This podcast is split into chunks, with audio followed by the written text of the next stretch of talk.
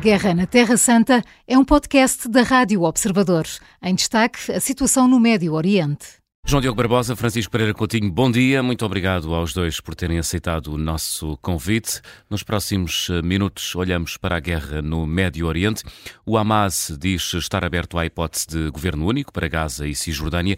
Que projeto é este do Hamas e já agora o que é que isto quer dizer, ou o que é que quer dizer o movimento que continua convencido que vai resistir aos israelitas e jamais será, eh, será exterminado? Eh, o Hamas continua a ter uma palavra a dizer sobre o futuro na faixa de Gaza, João?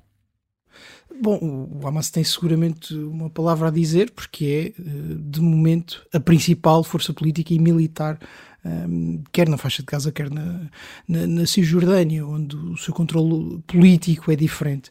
Ehm, a verdade é que este conflito, apesar de ter sido e de continuar a ser muito violento na prática e no combate, esconde um problema político e diplomático muito importante.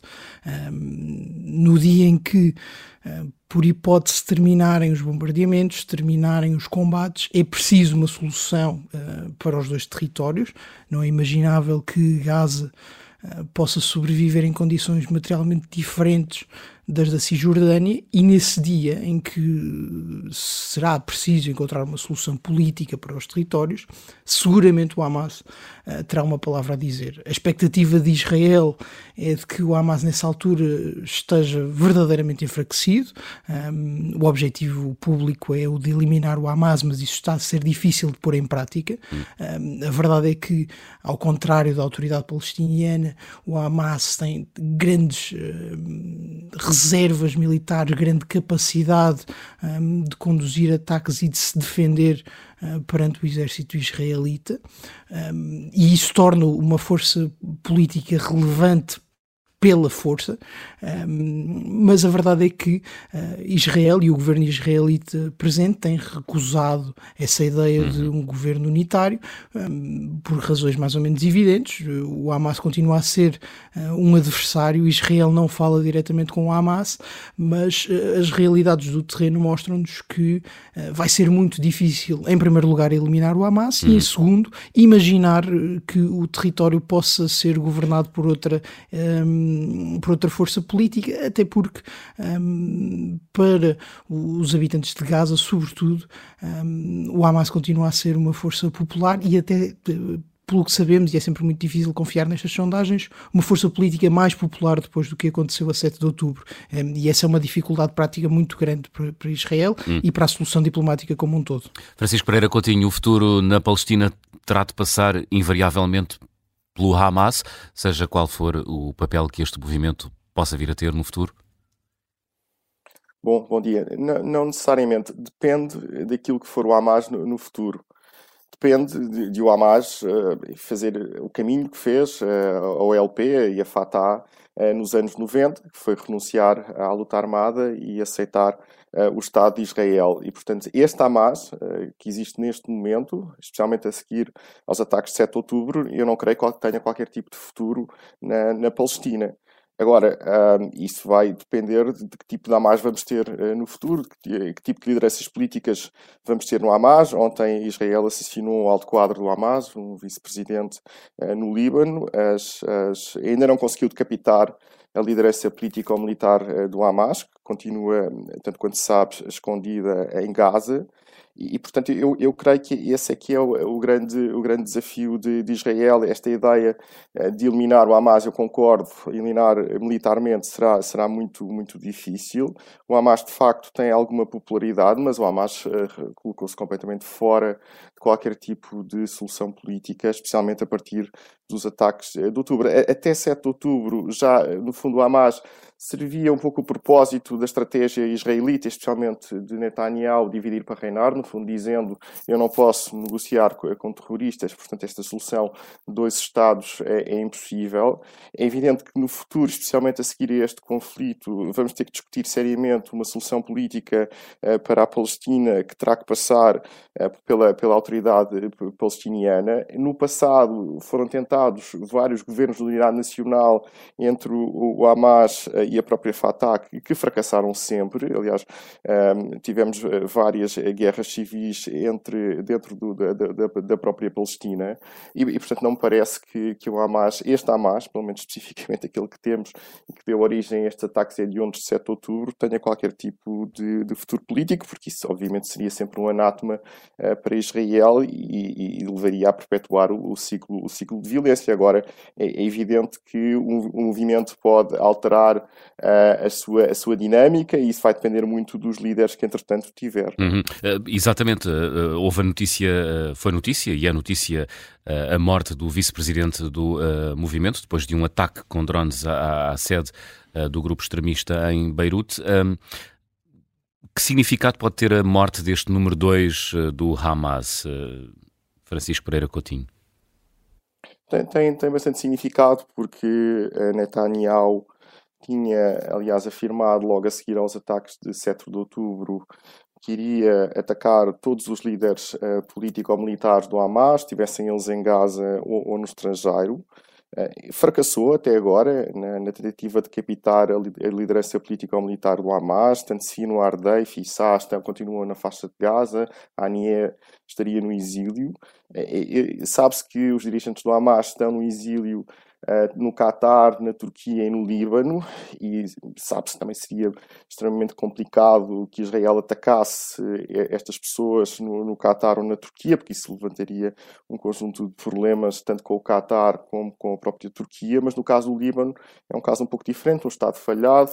Uh, Israel está neste momento num conflito também internacional com um grupo não estadual que é o Hezbollah, que opera a partir do Líbano, sendo uma espécie de Estado dentro do Estado, e portanto temos aqui um primeiro sucesso de Israel uh, nesta tentativa de capitar a liderança político-militar do Hamas, uh, e, e, esta pessoa era alguém muito importante, porque no fundo tratava das relações externas. Isto acontece uma semana depois de um ataque a um general iraniano uh, em Damasco, na, na Síria e, portanto, mostra eh, algum sucesso de Israel, pelo menos nesta tentativa uh, de, de, eliminar hum. as lideranças político-militares do Hamas ou altos quadros uh, iranianos que, que, operam a partir da Síria, atacando, atacando Israel. Hum. Uh, isto implica, obviamente, riscos de escalada no conflito, mas, mas não deixa de ser um objetivo que Israel acaba por conseguir hum. alcançar.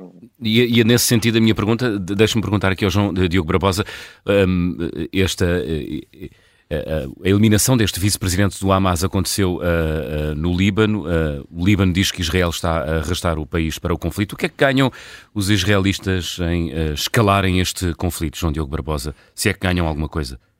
Não, eu acho que há seguramente aqui um lado positivo uh, neste ataque. E, em primeiro lugar, vale a pena dizer que, como habitualmente, há um histórico destas operações, Israel não confirma um, ehm, o que todos sabemos ou assumimos. Um, ehm, e a verdade é que um ataque em solo estrangeiro é sempre difícil de, de assumir porque cria uma série de problemas diplomáticos e práticos. Um, ehm, e do ponto de vista das reações, esses já se começaram a manifestar. Nós tivemos, lá está o. E normaliza uma regra que é. que nunca é assumida, não é? Sim, exatamente. Um, e, mas não tendo sido assumida, nós vimos pelas reações, quer de um lado, quer de outro, que um, se assumiu sem se assumir. E, portanto, o primeiro-ministro do Líbano uh, gozou logo Israel de cometer um crime, uh, o Hezbollah prometeu retaliar, e mesmo o, Irão, o governo iraniano, pelo Ministério dos Negócios Estrangeiros, um, veio falar num mártir. E, portanto, também isso vê a importância deste líder que funcionavam como uma espécie de pivô um, do, eu diria do, do eixo uh, anti-israelita na, na, na, região. Mas, mas voltando à pergunta inicial isto é positivo para Israel porque por um lado consegue eliminar um líder relevante nas operações eh, do Hamas, não só uh, nas relações externas, mas também nas operações do dia a dia. Era o líder militar na Cisjordânia e isso era muito relevante. Uh, também consegue, como dizia bem Francisco, pela primeira vez pôr em prática a promessa de Netanyahu de perseguir o Hamas por todo o mundo. E finalmente, e este parece-me o ponto mais importante, eu acho que consegue recentrar a discussão no combate ao Hamas e não na crise humanitária que foi criada criada um, pela reação de Israel ao conflito. Ou seja, esta é mais uh, a guerra que Israel prometeu a 7 de outubro, uh, é mais fácil para, Israel vender aos seus aliados um, a ideia de ataques de drones contra líderes militares no estrangeiro um, do que ataques a civis ou ataques a, a zonas onde civis habitam.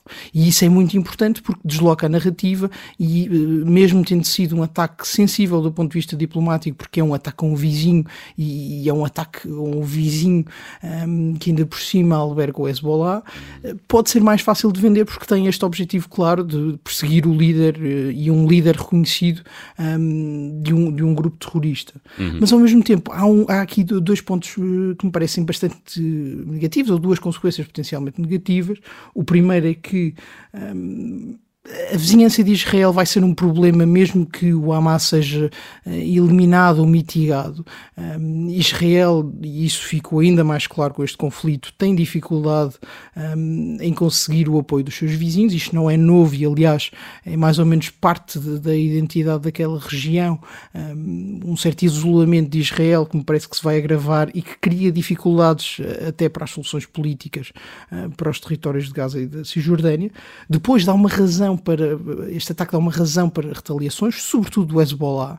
Não que sejam eh, combatentes nobres que precisem de grandes razões para atacar Israel, mas a verdade é que no sul do Líbano tem havido já ataques contra Israel e é esperado que depois disto o Hezbollah venha a retaliar. Ainda por cima, Saleh al-Aruri ia encontrar-se hoje com membros do, do Hezbollah, alegadamente, e portanto é, é um ataque que é provocatório do ponto de vista do Hezbollah e que provavelmente vai exigir uma resposta ainda mais forte do que temos visto. E finalmente, uh, o ataque tem o, perigo de uh, uma escalada regional, isto é, a partir do momento em que nós vemos o primeiro-ministro do Líbano a reagir, ehm, o Hezbollah a reagir e o Irão a reagir com grande força, Israel, de facto, para além de um isolamento político, arrisca que haja uma escalada militar naquela região tudo isto uh, se acrescenta aos problemas que nós temos visto no Mar Vermelho e, portanto, pode de certa forma fragilizar uh, a posição de Israel e arriscar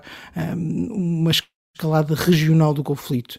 Ao mesmo tempo, parece-me que eh, é mais fácil para Israel conduzir este tipo de, de operações e ter o, o, apoio dos aliados do que conduzir as operações que nós temos visto até agora e que têm sido bastante incómodas e potencialmente insustentáveis a médio e longo prazo.